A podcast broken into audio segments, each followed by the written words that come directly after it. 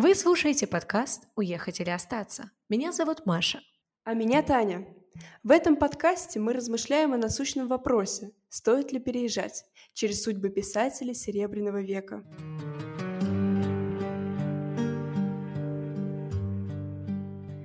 Родина не есть условность территории, а принадлежность памяти и крови, писала Марина Ивановна в своих дневниках. Не быть в России, забыть Россию, может бояться только тот, кто Россию мыслит не себя.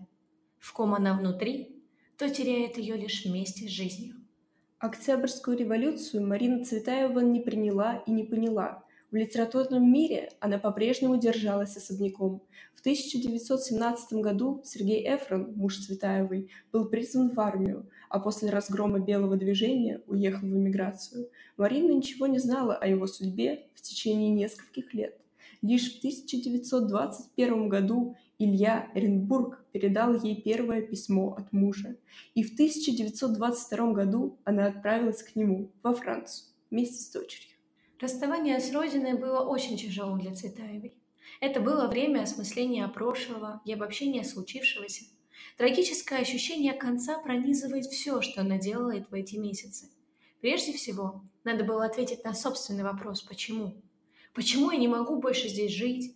Пережив две революции, гражданскую войну, военный коммунизм, дожив при большевиках до НЭПа, она же была твердо уверена, что ей эта власть не по нраву. НЭП выглядел еще отвратительнее военного коммунизма. Цветаева пишет голодающему в Крыму Волошину. О Москве. Она чудовищна, живой нарост, гнойник. На Арбате 54 гастрономических магазина. Дома извергают продовольствие. Люди такие же, как магазины. Дают только за деньги. Общий закон – беспощадность. Никому ни до кого нет дела. Милый Макс, верь, я не из зависти. Будь у меня миллионы, я бы все равно не покупала окороков. Все это слишком пахнет кровью. Голодных много, но он где-то по норам и по трущобам. Видимость блистательна. Надо бежать, потому что нельзя жить в стране, где слишком пахнет кровью. Это не просто бегство, но и протест, потому что она предпочла бы умереть, чем подчиняться чужой воле, несправедливости, жестокой власти. Она понимает, что ее решение правильно и неотвратимо, но переживается оно тяжело. Цветаева отрекается от кровавой и лютой родины, отрекается от дивного города, так с нею сросшегося, так ей любимого и воспетого, отрекается сознательно, в полной трезвости представления о будущем.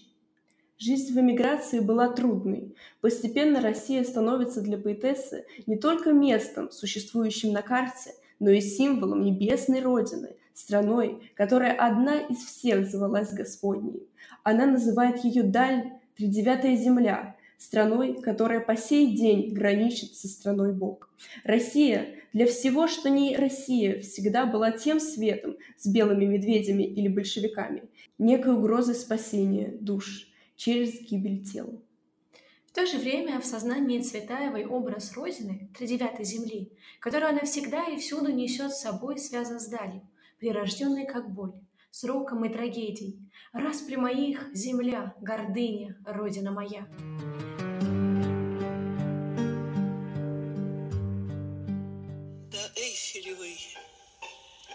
Рукою подать.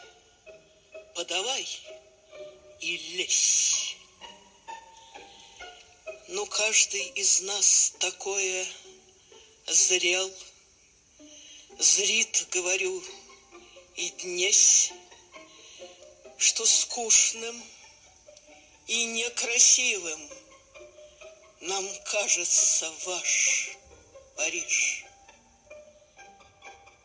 Россия моя, Россия, зачем? ярко горишь.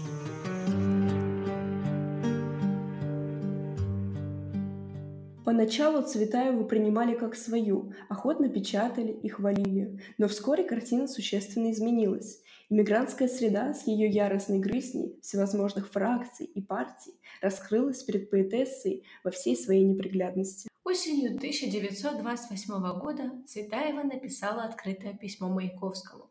В это время поэт находился в Париже, И Марина Ивановна опубликовала на страницах парижской газеты «Евразия» с 24 ноября 28 года следующее приветствие. Маяковскому. 28 апреля, накануне моего отъезда из России, рано утром, на совершенно пустом Кузнецком я встретила Маяковского.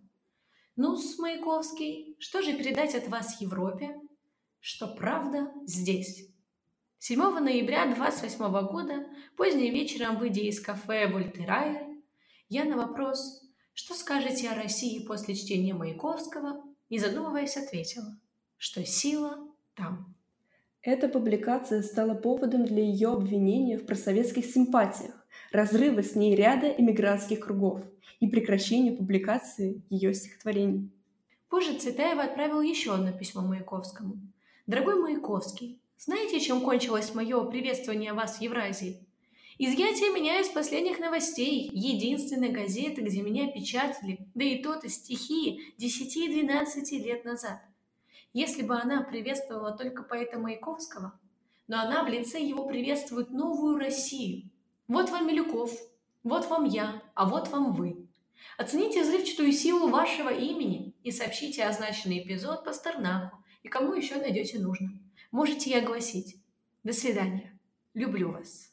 Марина Цветаева.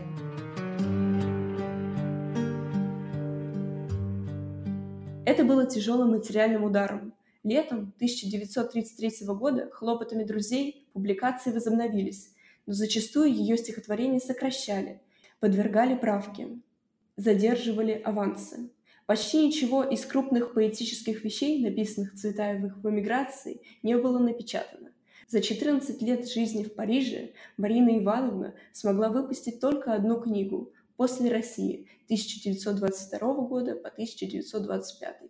В поисках заработка она пыталась войти во французскую литературу, занималась переводами, но, несмотря на похвалы, напечатать так и не удалось. Иногда устраивали творческие вечера, дававшие немного денег, чтобы поддержать семью и заплатить за квартиру. Помощь друзей и друзей друзей, знакомых и незнакомых, наряду с маленькой чешской стипендией, были основным реальным доходом Цветаевой. Никто не может вообразить бедности, в которой мы живем. Мой единственный доход от того, что я пишу. Мой муж болен и не может работать. Моя дочь зарабатывает гроши, вышивая шляпки. У меня есть сын, ему 8 лет. Мы вчетвером живем на эти деньги. Другими словами, мы медленно умираем от голода. Вокруг Цветаевой все теснее смыкалась глухая стена одиночества. Ей некому было прочитать свои стихотворения, некого спросить, не с кем порадоваться. Но и в такой глубокой изоляции она продолжала писать.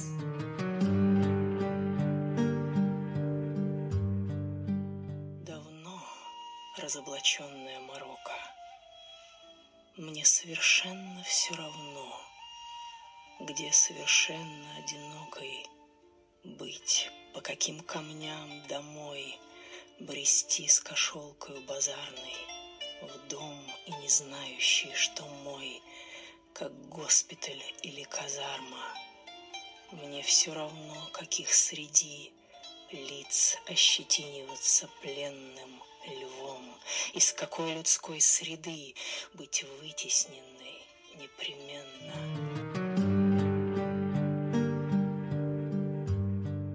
В один момент для Цветаевой тоска по России, тяжелое материальное положение вызвало чувство сильнейшего одиночества – когда и Родина, и Европа стали одинаково чужими. Мужа Цветаева, Сергея Ефрона, все больше привлекала мысль о возвращении в Россию. Он считал, что эмигранты виновны перед Родиной, и прощение нужно заслужить сотрудничеством с советскими органами. Так он стал одним из активных деятелей Парижского союза возвращения на родину. В 1932 году вопрос об отъезде был для него уже решен. Марина Цветаева считала, что ехать никуда не надо – той России нету. Все меня выталкивает в Россию, в которую я ехать не могу. Здесь я не нужна, там я невозможна. Но дети были на стороне отца, верили в его правду и видели свое будущее в СССР. Постепенно и она стала поддаваться, поскольку ей все чаще отказывали в работе. Муж Марины погряз в политических проблемах, дочь уже уехала в Россию. Оставаться во Франции было совершенно бессмысленно – мигрантское сообщество совершенно отвернулось от Эфрона. Оставив большую часть своего архива друзьям, Цветаева вместе с сыном покинула Париж в 1939 году. Моя неудача в эмиграции в том, что я не иммигрант, что я по духу, то есть по воздуху и по размаху, там, туда, оттуда, писала Цветаева. Семье предоставили государственную дачу, но счастье от очередного воссоединения продлилось недолго. В сороковом году арестовали сначала Рианду, а затем и Сергея Эфрона. Марину Цветаеву не тронули. Она осталась вдвоем с сыном. Георгий, или Мур, как звала его поэтесса, будет неотступно находиться при ней до самого последнего дня. 31 августа 1941 года в Елабуге Марина Цветаева покончила с собой. «Это уже не я», — написала она в оставленной сыну записке — другой записке, оставленной всем для себя, она попросила об одном. «Не похороните живой. Проверьте хорошенько».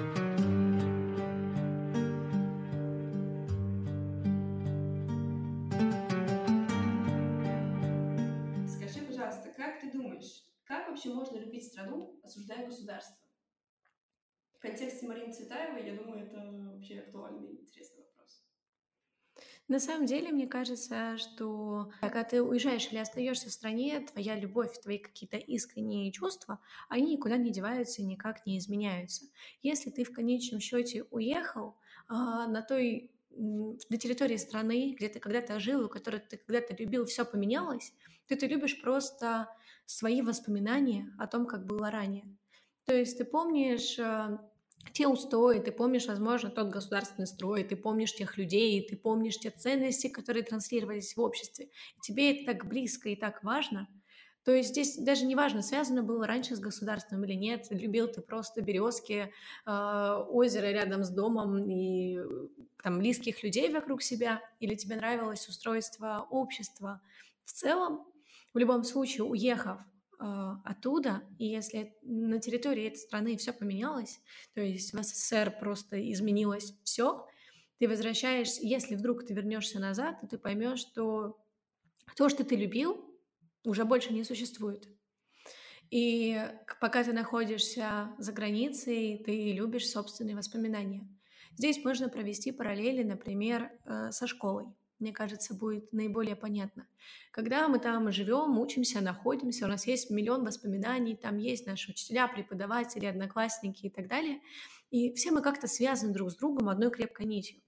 И когда мы уже живем дальше, закончили школу, у нас университет, работа и что-нибудь еще, мы вдруг решаем вернуться туда, потому что воспоминания тянут, потому что интересно, как было раньше, и ты помнишь эти прекрасные дни и моменты, но приходишь в это помещение и можешь столкнуться с разными ситуациями. Очень часто бывает э, так, что те учителя, которые преподавали тебе, их больше нет, они решили уволиться, ушли на пенсию. Естественно, нет тех э, одноклассников, одногруппников, атмосфера сменилась, возможно, директор поменялся, и в этих стенах уже не чувствуется то, что чувствовалось ранее. Часто как раз-таки оставшиеся люди в том месте, где ты когда-то проводил свое время, заставляют, э, помогают тебе сохранить вот эти связи между собой и вот этим пространством в прошлом. И тем самым ты сохраняешь свою любовь к этому.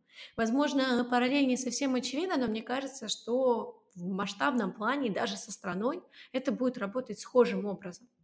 Интересно, что ты объединяешь страну и прошлое. То есть ты говоришь, что э, любовь к стране — это нечто похожее на прошлое точнее, а ненависть, например, к государству, это настоящее.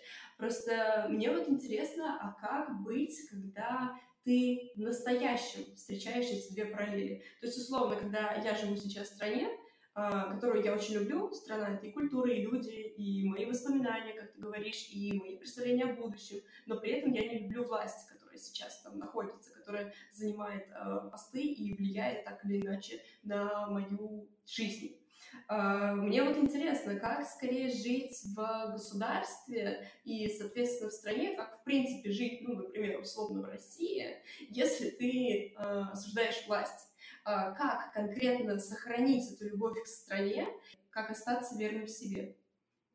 Ну, мне кажется, что здесь можно вернуться к той самой теории малых дел, о которых сейчас очень часто и много говорят, потому что у тебя есть твои собственные ценности, которыми ты окружаешь себя, которым ты следуешь, ты окружаешь людьми, которые эти ценности разделяют, и совершаешь что-то маленькое, хорошее, то есть э, просто сеешь маленькие зернышки в землю, чтобы в конечном счете не проросли. Ты просто делаешь то, что ты делал, но, наверное, еще больше любовью и силой, потому что только с большим рвением и желанием, а, если вокруг тебя происходит много вещей, которые ты отрицаешь и не понимаешь, только с большой любовью ты сможешь сделать таким образом, чтобы проросло то, что тебе хочется видеть в этой стране. А как думаешь ты?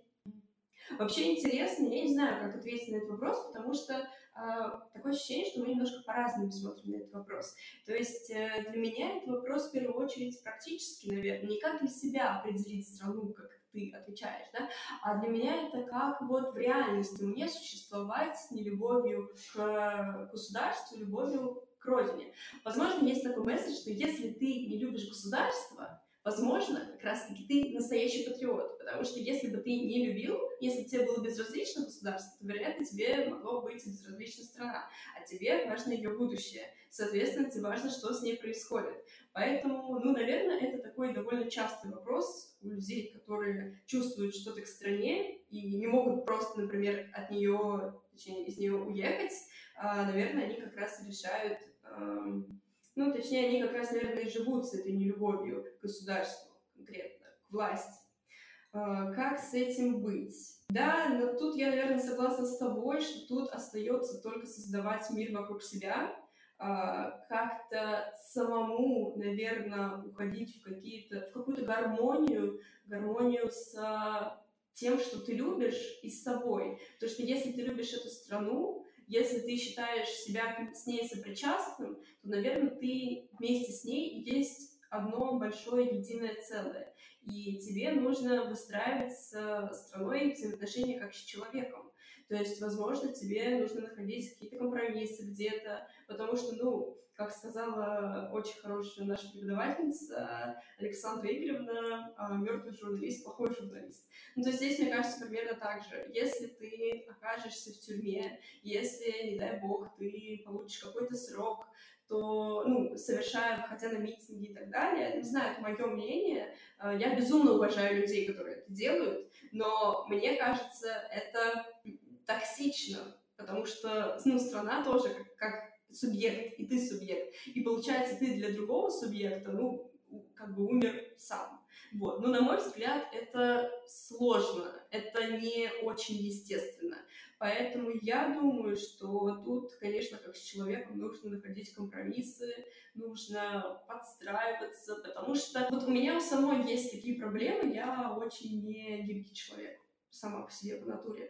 Вот. И мне очень сложно, потому что я, ну, априори гну свою линию всегда. Вот. Но это не жизнеспособно. Если мы вспомним, например, а, Толстого, интересно и примечательно, что Андрей Болконский, который весь такой благородный, и он действительно был благородный, он действительно был настоящий вот такой а, человек с высокими ценностями, он умирает, он не мог прогнуться под, этой, а, под этим снарядом. Помнишь, да, этот момент, когда uh-huh. там он стоит, летит в него снаряд, и он просто не может прогнуться.